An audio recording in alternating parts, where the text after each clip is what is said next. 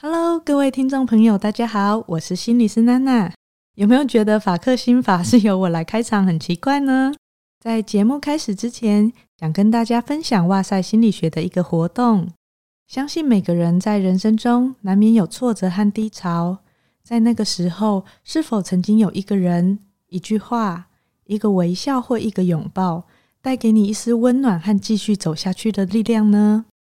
或许对方从来不知道。他当初的这些举动对你来说意义重大，或许基于某些原因，你没有机会可以好好的表达这份感激，所以我们决定尝试看看征求哇塞听众的来信，跟我们分享那些在你低谷的时候感受到温暖和煦的阳光洒落在身上的经验，也借此来表达你的感谢。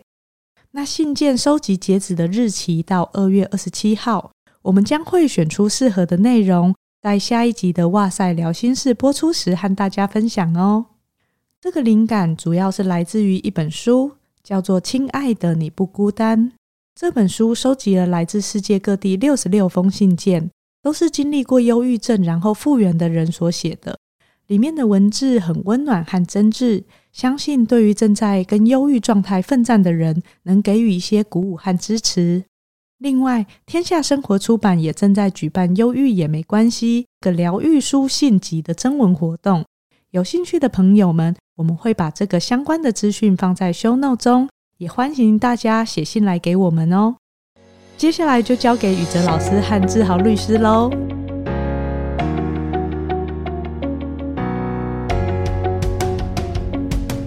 各位听众朋友，大家好，欢迎收听法克心法聊天室，我是宇哲，我是黄志豪。在前几天呢、啊，我在跟志豪聊天的时候，我才知道哦，原来他也是一个非常常接家事案件的一个律师。因为我们在聊天室里面，我们通常都是谈可能是比较严重的哦，性侵啊、杀人的啦、啊、冤案的啦，对对，对，所以可能大家都觉得说，哎，志豪律师都专门做这一些。我们渐渐的开始有聊到，像我们前几集啊，我们从柿子案，然后我们谈到有关于教养部分，对，对，所以也的确有很多这种案件，哦，特别是家事的案件，是跟亲子、是跟家庭有关系。在托尔斯泰的一本著作里面，他就有提到啊。幸福的家庭都是一样的，嗯，但是不幸的家庭都有各自各的不幸。嗯哼，哦，那我想志豪律师在处理很多的这种家事案件，应该也看到非常多这样子的现象。其实非常多，对，所以，我们今天请你来分享一下，说，哎，从这些家事案件，我们可以有什么什么类别吗？或者是说，你最常看到的？他们之所以会进入这样子法庭上，就是两造，就是分别就完全感情破裂，然后要休割。是宇哲刚刚讲的没错了。其实我我一向做的都是我自己比较专精的领域。然后，那我大部分处理的事件啊，其实大家最耳熟能详的多半是刑事案件。不过，其实我出身是做智慧财产权的。哦，对，对，你有提过。对，我是做智慧财产权的，而且这边我我非常熟，做了很久。呃，近年来也做很多的家事案件啊。我要讲一个原则，是因为其实我们以为的家事案件，嗯、在我这个律师的眼中看来，有很多会变成刑事案件。哇！而其实我所接的刑事案件，嗯、当我们仔细的去看了案件的脉络之后，你会发现在几年前其实都只是家事案件哦。是很令人觉得悲伤的，啊、比悲伤还要悲伤啊！就是应该这样讲，就是说你会发现哦，许多的加害者，嗯，他往往来自或出生于一个体质不好的家庭。嗯，这个体质不好的家庭里面，一般会有一些特质啊。当然，例如说社经地位低下这件事情，哈，或者是说呃没有喘息的空间这件事情，可能跟家庭功能不良的特质有关，对，有关联性，但不一定是因果哈，有关。但是最主要的往往是呢，教养方式。家庭成员之间的关系，家庭成员之间所构筑的支持网络，嗯，是否足够强健？这几个点是往往会构成一个孩子怎么样从看似无害又可爱的小朋友，在成长的过程里面，慢慢的接触到暴力或者其他犯罪行为，并且学会了使用暴力或犯罪行为作为 coping mechanism 应对生命议题的方法，这种可怕的观念，那家庭必须要负很大的责任。Again，我要强调，虽然我说家事案件跟刑事案件的关系非常非常的深厚。是 underlying 的关系了，在水面下的关系非常深厚，但是我绝对不是在说刑事案件的犯罪者不用负责，对对，也不是在说因为你有个破碎家庭，所以责任就要推到家庭上。毕竟个人在当代、在现代一定程度的范围里面，我们还是有一些些选择不要犯罪的自由的。是啊，所以这样讲的意思不是要卸责，但是就像我们一直在谈的，我们很希望看一下。案件背后的脉络是什么嘛？嗯，因为就像我们在前一次聊到前前次吧，我们在聊到就是呃世子案件的时候，我们其实会希望，诶，我们的听众朋友把这个愤怒存起来，嗯，然后去看一下，就是说啊，不要紧，这个这个被告要处罚他，对，他处罚完之后，我们要看一下，诶，有没有一些方法可以来让这些嗯、呃、没有喘息余地的家庭，或者几乎要失能的家庭，可以过得好一点。对。你你看，像台湾，台湾就是慈善之国嘛，嗯、大概呢是有什么红胎啦、跌当啦，捐款捐款一捐就是几亿、几十亿，对，啊、对不对？印尼捐、中国捐哦，然后哪里哪里有钱，我们就哪里捐。好，我们把这样的善意也拿来对一些我们社会里面中下阶层的家庭或者濒临失能的家家庭，好不好？我觉得这可以思考一下，而且不要只是给他鱼。我们要考虑一下有没有可能去改变整个体系，这是家事案件这件事情的重要性。可是我也必须讲，家事案件在实务操作上哦，近年来我自己看到了非常多的，嗯，有出现偏差的问题。那它会让家事案件的场域变成一个交相迫害的场域。家事案件，我想象起来，大部分好像就是爸爸跟妈妈。他可能要离婚，还是可能要争财产，或是争孩子的监护权？对，这样子吗？一般来讲，我们所谓家事案件，当然指的就是以家庭成员为基础所产生的法律关系或者相关的争端嘛。哈、嗯，那家庭成员里面，现代家庭已经比较少出现所比较少出现三代或四代同堂的大家庭啦。哦，就所谓的这种以祖辈为主，然后有支系的家庭，这个就啊，现在的家庭大部分都是小单位，也就是以父母。跟下一代为核心的一种所谓核心家庭，所以当我们在这种定义底下，也也不一定包括现在包括多元成家哈，可能两个生理男性或两个生理女性所结合所做构成的这个家庭。那当我们在讨论这件事情的时候，其实我们在讨论家事家事事件的时候，就是以上一代父母亲、配偶或者两个配偶之间所建立的婚姻关系。所衍生到下一代之间，这里面所包含的家事事件关系都是，所以，比如结婚了之后，就会发生亲属的身份上效力嘛。我们结婚了，就要考虑说，哎，要不要冠夫姓都可以，也可以冠，也可以不冠。嗯，结婚了之后呢，我们对于彼此的家务就有日常家务代理权。什么意思呢？我做老公的，哎、啊、有太太的邮件或者是邮购来，我我也可以帮他 sign 啊，嗯，这个日常家务代理权的一个典范嘛，我不用说，哎，赶快去拿委托书，啊、太太你给我委托书，然后我才能帮你签，好 不？这日常家务代理权哈、啊，然后接下来就会有很多很多的在家庭里面发生了这种不同的事件或法律关系需要处理，所以你反过来想啊，一旦这样的关系千丝万缕。我们在台湾毕竟不像欧美，有很欧美可能有比多明比较多明星结了婚三个月离婚，哎，对，还没什么关系 哈。嗯，那另外一个欧美有一个特色是他们的婚前协议哦，对，Prenum 做的非常非常的详细。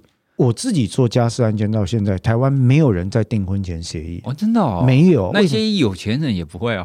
有钱人比较可能考虑，哦、但是他哦，一般大众通常就会是权势地位相当悬殊。我之前帮人家做过一次婚前协议，嗯，那显然就是。坦白讲哈，如果是收到婚前协议的那一方，难免 kimochi 容易做爆。对啊，就显然的，你是怀疑我要为了你的钱，还为了你的什么嘛？对，然后通常收到婚前协议的那一方，也另外一方的配偶也都会道歉说啊，这实在不是我的意思啦。哦、那你要不要委屈一下？因为我这样，要不然我爸爸妈妈那边过不了关。好，那所以其实你就会看得到这个社会经济地位上的差距，通常在台湾差距很大才会出现有没有考虑做婚前协议的必要性这件事情。可是我刚刚讲了，在台湾一来结婚之后，其实大家都还是尽量求全，不往离婚的思考方向走。对，这个不管在行为上，台湾作为华人社会的思传统思维上，劝和不劝离了哈，法不入家门了哈。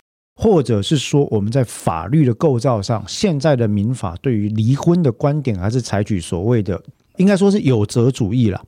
有责主义的意思为公，两个人一定要有人犯错才能离婚啊，犯大错哦，不能犯小错哦。哦，一定要是不能说啊，我们已经感情没了，离婚。你讲还得给我破绽主义。OK，好，破绽就是说啊，我们两个有显然重大婚姻不协或难协之事由，我讲的是法律术语，就是维持不下去了嘛。嗯啊。我们不一定要感情弄得很糟啊啊，就是发现说因为了解而分手，对，这个叫破绽主义。那有责主义就是说，哎，这你也不对啊，哎，不奇怪不对啊，你的错不是我的错，这叫有责主义嘛。在实务的家事法庭的运作判决上，年轻的法官比较愿意考虑破绽主义的可能性。但如果是中年以上的法官的话，基本上都还是会走回实务的老路线，要求啊，你要指出对方的重大过失在哪里，我才能判决离婚啊。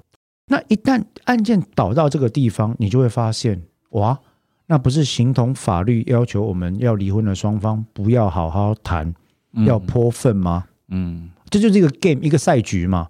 当外在的司法机关告诉你们两个人说：“哎，某甲跟某乙，你们要离婚是不是？”我跟你讲，法律上就是规定你们要找出可归责之人跟可归责谁犯了错，有多大的错，错在哪里，要举出来。哇，那你们如果想离婚的话，就想说，那只好想办法挖对方的不是喽。所以各式各样的想法就出炉啦。啊，例如说外遇啦。对他方配偶为不堪同居之虐待啦，嗯、对他方配偶的直系血亲尊亲属为侮辱或虐待之行为啦，有重大不治或难治之恶疾啦，令人难以容忍的言行啦，有家庭肢体语言或精神层面的暴力行为啦，等等，就纷纷出笼了。嗯、可是我们在看到这些表象的同时哦，各位要了解一件事，很多这些证据是为了因应法院的要求去生出来的。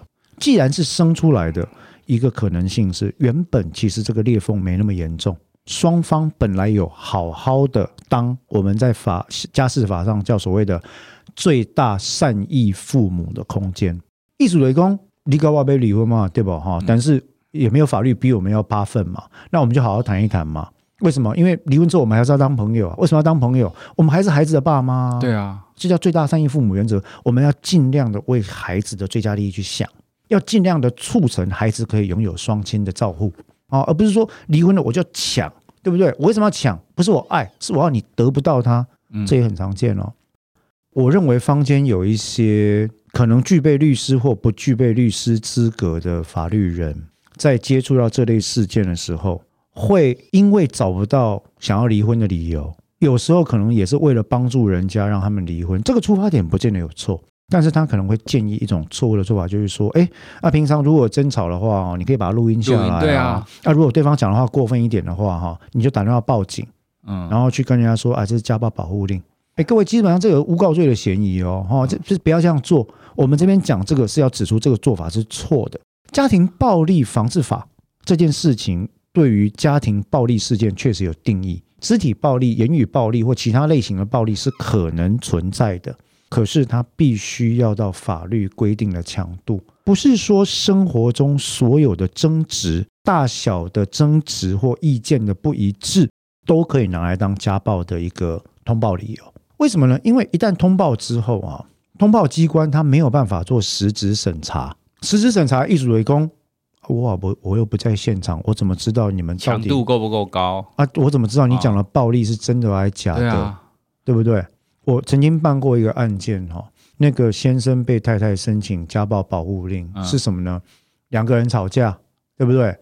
太太先摔杯子，然后先生说：“你摔，我也摔。”那他就摔大盘子，摔了之后，那个盘子的碎屑溅到那个太太的脚盘上，然后打伤了一块，然后太太立刻报警，说他实施暴力，然后造成我这边有零点三乘零点五的一块淤血挫伤。警察到场之后，他能怎么做？他不能怎么做啊！你报警，我只能处理嘛。难不成要不然我不处理就吃案嘛？然后医生那个先生就说：“我没有啊，我没有啊，我我只是他摔杯子，我也摔盘子。”警察只能说：“我怎么知道你谁摔什么？有事去跟法官讲。”哦，这样好为难哦。对，好，所以家暴这件事情哦，我们在近年来看到越来越多的滥用的案例。嗯哼，所以我想借由这个机会也提醒听众，我知道有法律人也听我们的节目，如果你是法律人的话。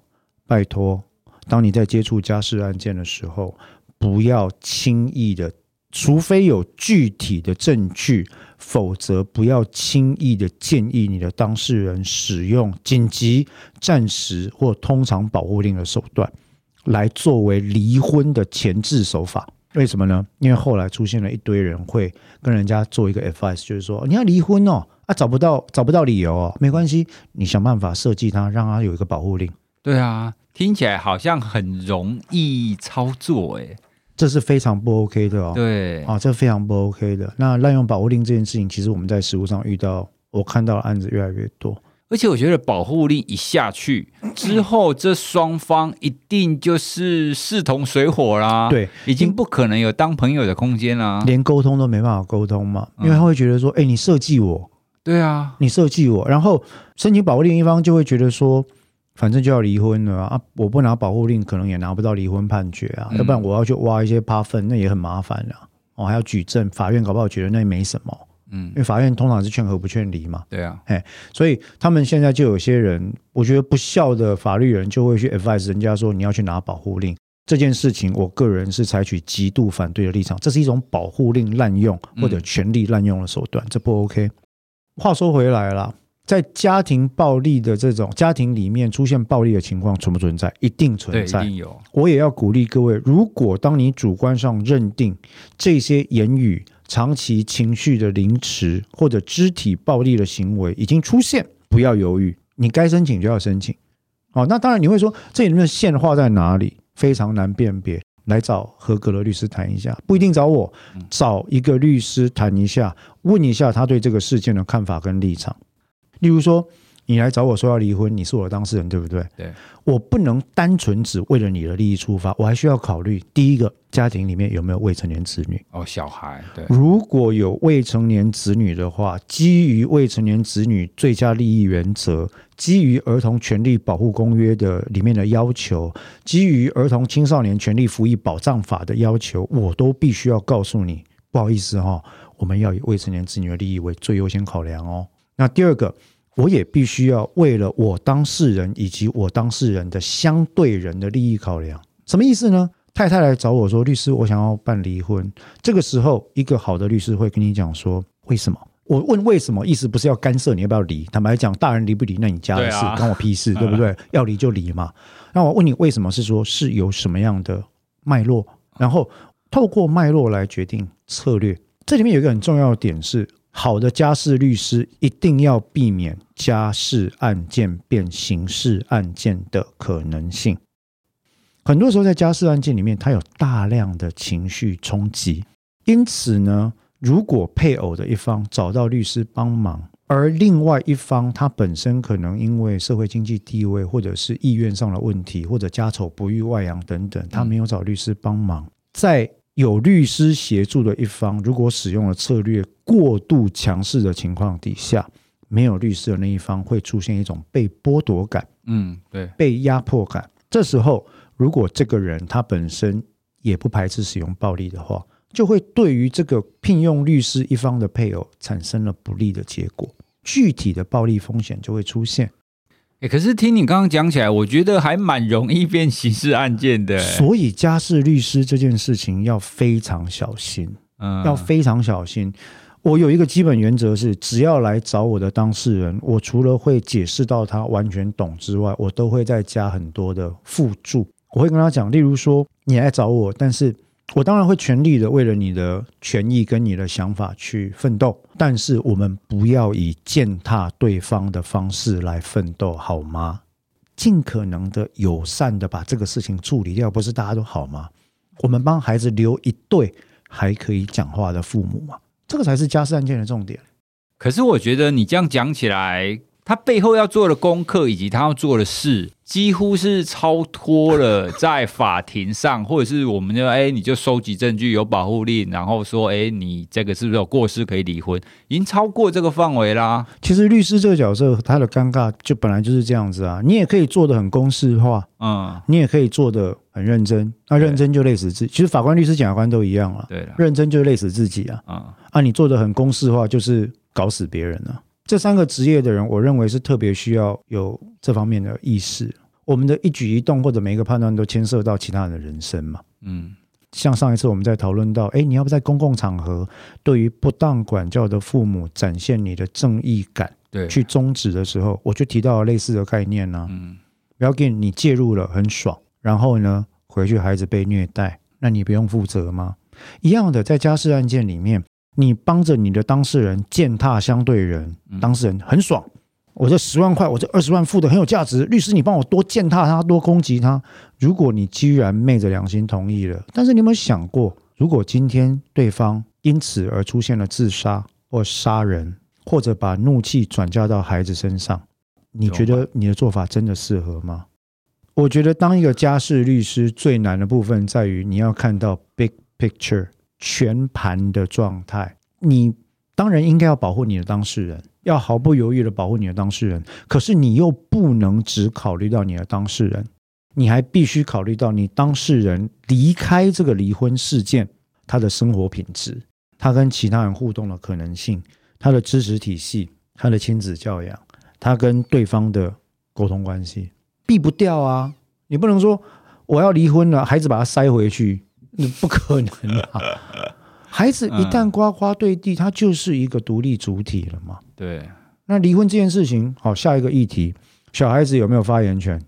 哎，对啊，对不对？所以成年才有发言权吗？不，当然不是，当然不是。最佳子女利益原则里面，基本上依照儿童权利公约跟最佳子女利益原则，本来就应该保障小孩子的意见要被听见啊。哎，你这样一讲小孩子，我出现一个问题哦。因为一般，比如说我们刚刚讲核心家庭，爸爸妈妈、孩子嘛，对，那通常提离婚的都是爸爸妈妈。可是，在决定很少有孩子要说你离婚啊，烂父母。对，那但是在决定要不要离婚，孩子有发言权的吗？现在的情况比较像是一个得参酌其未成年子女的意见了。OK，法院的决定是这样子了。但是实务上的操作是这样子，但是我认为这件事情应该变强制化，应该要参酌未成年子女的意见，且在参酌其意见的同时，应该使其受到适当辅佐人、监理人的保护。OK，哎，家事程序监理人或者是辅佐人，为什么？通常离婚事件发生的时候，往往是在小学的中高年级到国中之间。嗯。好、哦，这个婚姻最难度过的阶段，那时候大概结婚十年左右嘛，嗯、啊，然后有很多东西都浮现了。在这个阶段呢，孩子也处于进入一个前青春期身心巨变的阶段。在这个情况底下，离婚这件事情对他来说是一个毁灭性的人生的打击，很大的冲击。他没讲，对但是不代表他不知道。对，在这个情况底下，你不能不让孩子有发言的机会。所以我说，离婚这件事情里面啊，离婚通常会涉及三大领域。第一个是配偶之间法律关系的终止，嗯，权利义务关系的终止。第二个是财产的分配，包括剩余财产分配、相互的请求、使用了夫妻财产制等等。第三个最最最最最对我来说最重要的是未成年子女的监护、会面、探视、交往跟共同教养。这是最最最最最重要的事情。为什么这部分没做好？有可能日后这个根就会变成下一个刑事案件的苗。坦白讲，我看过太多刑事案件都是这样来。可是我现在浮现我脑海当中的很多家事案件都是好，比如说孩子的监护权判给妈妈，但是爸爸每个月要付多少的这样子的什么赡养费之类的，是抚养费用，对。对对对对，对没错，这就涉及到一旦孩子的监护权底下就有一些更细部的嘛，例如说是共同监护，嗯。还是单独监护，还是如果有复数以上两个以上的孩子的时候，是全部归一人。单独监护，还是分阶段分人监护？这就有很多分法哦。哦，这么细，只是只是台湾这边不太讲究，在美国我们有非常多的分法。嗯，第二个养小孩要钱啊，监护权的一方出钱，那另外一方是不是也要负担适当的抚养未成年子女的费用？抚养到几岁呢？啊、哦，等等。第三个。一方的监护权取得之后，不代表他方从此失去了孩子的爸爸或妈妈的身份哦。嗯，你不能够因为我取得监护权，就隔绝他方享受天伦的可能性，这是违反人权的。所以，我每次常在办家事案件的时候，因为当事人来都很不爽，都很堵烂，对啊，就说律师帮我争监护权，好，然后对方的小孩的爸爸不要让他看，一眼都不能看，哎，就不要看他最好。我讲拍谁比赛呢？哦，不行哦，为什么？因为他孩子不是你的东西哦，孩子他想看爸爸，或者爸爸想看他，这是他们彼此的基本人权哦。对哦，所以我们在讨论监护权的时候，一定会附带的讨论到，好，未取得监护权一方的会面、探视、交往该怎么进行？在儿童发展心理学的观点来讲，第一个发展期、第二个发展期，零岁到三岁、三岁到六岁，进入六岁到十二岁的阶段。我们该如何安排呢？十二岁以上到十六岁以下，我们又该如何安排呢？一直到成年之前，每一个阶段的学费、教育费、生活费、书籍费、旅游费，我们该怎么安排呢？问题是不是有上百个？会谈的这么细哦？本来就要谈这么细，正经的律师就是要谈这些，要不然谈什么？呃，律师不能谈这些，那那就能不能说，来，你十万块支票开来，我去帮你提离婚？对啊，因为我想象起来就是哦，好啦，那反正离婚之后监护权谁？那爸爸可能每个月付多少钱？就就只有这样，要这样办案也是可以啊。嗯、我不敢，为什么？我只要想到我手上是别人的人生，我就不敢这样处理事情。这样子的一个家事案件当中，已经不只是司法了，它可能还涉及的，比如说会有需要做心理治疗或心理智商，非常重要，甚至到社工这个部分，非常重要。对，家事案件本来就是一个高度有心理学需求跟专业介入空间的案件类型啊。嗯、对，为什么我需要讲这么多呢？很多时候就是因为我自己同时横跨法律跟心理学，那来的人我会很直白的跟他讲说，你的法律需求我听到了，可是你背后有非常多的情绪的伤口，对，啊，需要去解释。为什么需要解释？因为你要疗愈自己，你需要走下婚姻可以终止，你的人生要继续啊；婚姻可以终止，你的亲子教养要继续啊，对吧？那你要好好的走下去。这段婚姻带给你的假设伤口多于喜悦的时候，你总是要疗愈自己，再想办法走出去吧。所以你会需要心理的呃协助、辅导或智商，嗯，或治疗，这个是一定的。国外他们也会这样子搭配吗？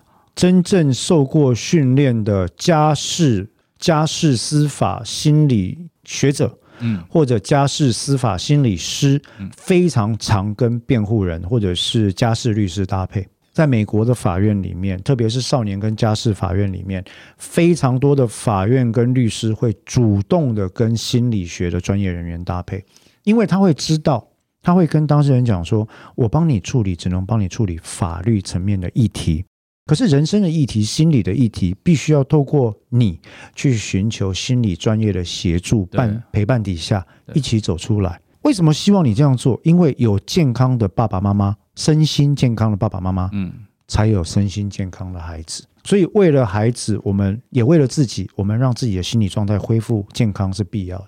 听起来其实这种家事案件还没有那么单纯哦，因为本来想象中的就是哎，反正付钱然后离婚，然后就告死对方。对啊，哦，像像这个这个这个传统的台湾戏剧在演的那样，事实上没有。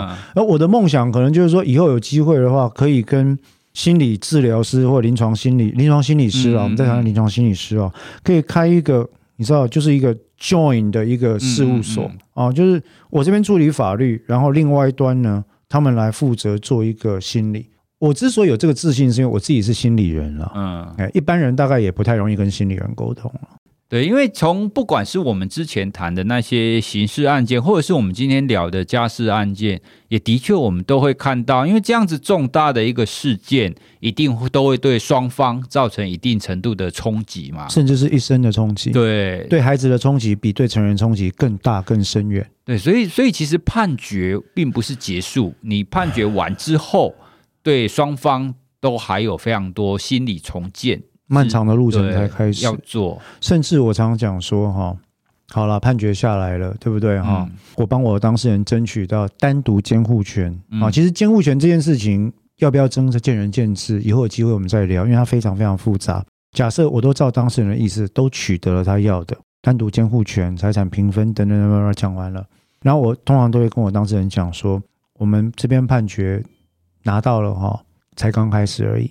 为什么呢？判决之后，会面探视交往的履行、支付抚养费协议的履行、共同监护或者其他监护议题的履行，你能不能换工作？监护人能不能换工作？工作涉及到你的支持能力啊。哦，对哦。你们能不能搬家？你搬家了，对方看不到小孩，他能告你啊？他能申请改定监护哦。本来我跟你，我们两个是伴侣嘛，哈，我们都住台北，对不对？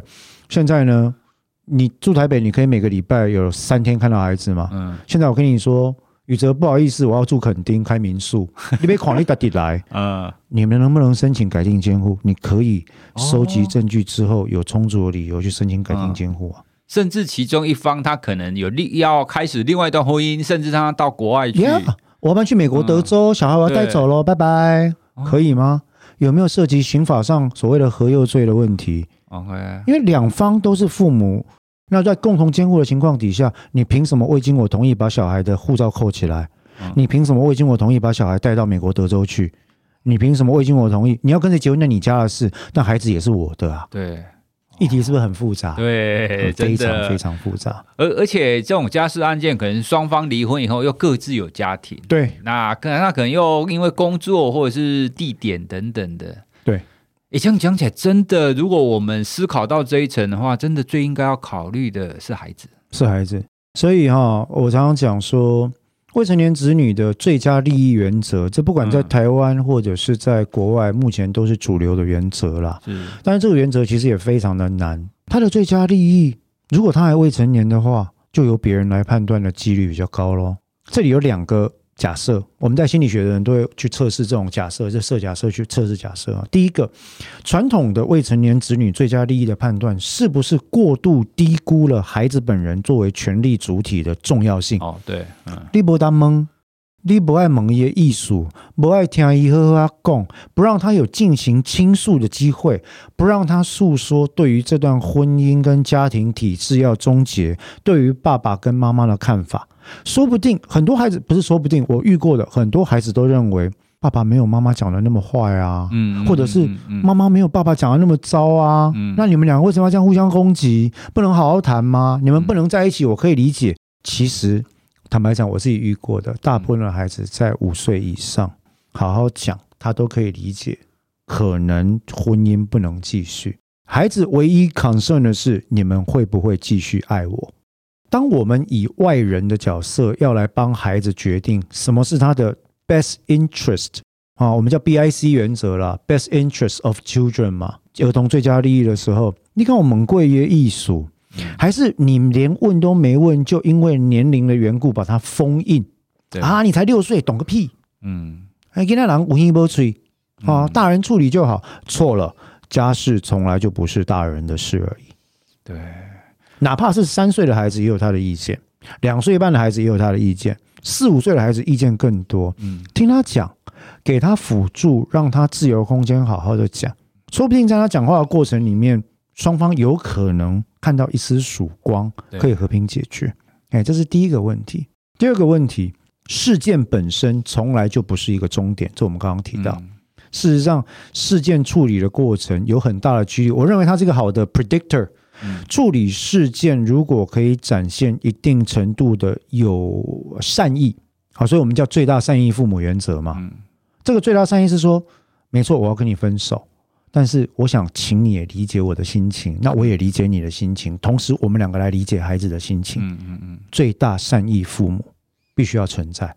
这两个原则其实非常大程度主导了家事事件，可是，在台湾却是在程序里面最被忽略的原则，因为法律不把这当一回事嘛。对啊，可是这非常重要，因为这是看到家庭事件里面人的身影的真正机会。它不是只是一个案子啊，它是人啊。配偶一方，配偶另一方，爸爸妈妈，孩子一个，孩子两个，四个人有四个人的人生呢。你们只是短暂在家庭这一段交集而已，之后每个人各有各的人生。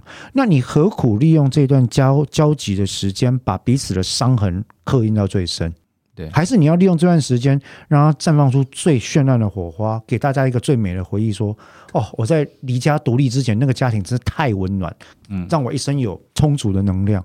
家庭是最早开始形塑一个人原型的地方，是。哦，所以其实从今天我们的讨论，其实让我更深刻的想到这件事啦。因为在我的记忆当中，或者是在我们以前所看到的事件当中，通常都不会把孩子放在这个家事案件当成是一个重要的一一个一个一个因子啦。哎，通常都是爸爸妈妈，然后。孩子甚至比较像是一个附属品，对，嗯、附属品，他要跟谁，嗯，然后跟了谁以后，兼监护权跟赡养费等等的问题，嗯哼，哦，所以，所以我觉得今天你谈到这个部分，我觉得是非常重要的，我们都必须要去理解到，其实一个家庭真的不只是只有爸爸跟妈妈，当然不是，对，当然不是，每一个成员都需要被重视，尤其是我们英文有个字叫 underrepresented。哦，就是他没有办法为自己发声，也没有能力为自己发声的那些人，我们在处理这类事件的时候，要更大量的提高他被听见、被看见的机会。嗯嗯，这才是真正的平等嘛。对，哎，事实上，我们讲了几次《儿童青少年权利服役保障法》，或者是《儿童权利公约》，或者是民法的基本精神、子女最佳利益，或者是最大善意父母原则。其实，心理学、儿童发展心理学跟法律的这些原则都是丝丝入扣的啊。是，只是说。大家忽略或者没看到，那这非常可惜啊。今天呢，我们就从这个家事案件，我们谈到关于人的部分。那也希望呢，透过我们今天这样子的讨论，可以让大家理解到，其实我们在戏剧啦，或者在生活上，你看到那些离婚或者是家事的这些案件。没有那么单纯是谁对跟谁错，很难。对，嗯、一一方单纯的邪恶这种事情从来就不存在。对，而且甚至不管怎么样啦，嗯、我们一定都要去思考到更长远以后，特别是跟孩子有关系的。没错，对，不要想到就只有我们，我们要现在很快的斩断现在这个关系。对，一定是痛苦才会想要离婚，是这可以理解。但是当我们的痛苦的时候，我们要想一想那些不能言说的人的痛苦，就是说。我作为成年人，我都觉得这样子，那孩子觉得怎么样？他讲不出来啊、哦。你刚刚讲那个情境，你在描述那个情境的时候，诶，我突然有一点感受。我我我如果想象，因为你你讲的时候，我就在想象，诶，如果我我是那个孩子，我看到我的父母亲这个样子，然后都不理我，我真的会很担心。没有我我没有爱我的人，我自己就是来自于一个破碎的家庭啊，所以我非常的清楚。我从年纪非常小，我记得我大概三岁的时候就很清楚家里发生什么事。哦，三岁，我非常非常的清楚、嗯、这些事情，到现在历历在目，甚至我认为它会影响我一生的行为。嗯、那我是觉得说，是这样子啦，一切的苦痛到一代为止啊、哦，应该把它斩断了。对，苦痛或磨难最好是不要再传承下去了。好，那我们今天呢，就透过聊家事案件，可以让大家知道，其实法律上的事情都会跟人有关系，跟人有关系。对，我们都必须要更往后、更往人的这个方向去思考，多想一点，对，想远一点没关系的，嗯，因为这毕竟都跟我们的人生有关系，是、嗯、是，是没有错。好，那我们今天的主题就讨论到这里喽。那也谢谢大家的收听，我们下次再跟大家讨论其他的议题。好，谢谢各位，拜拜。拜拜。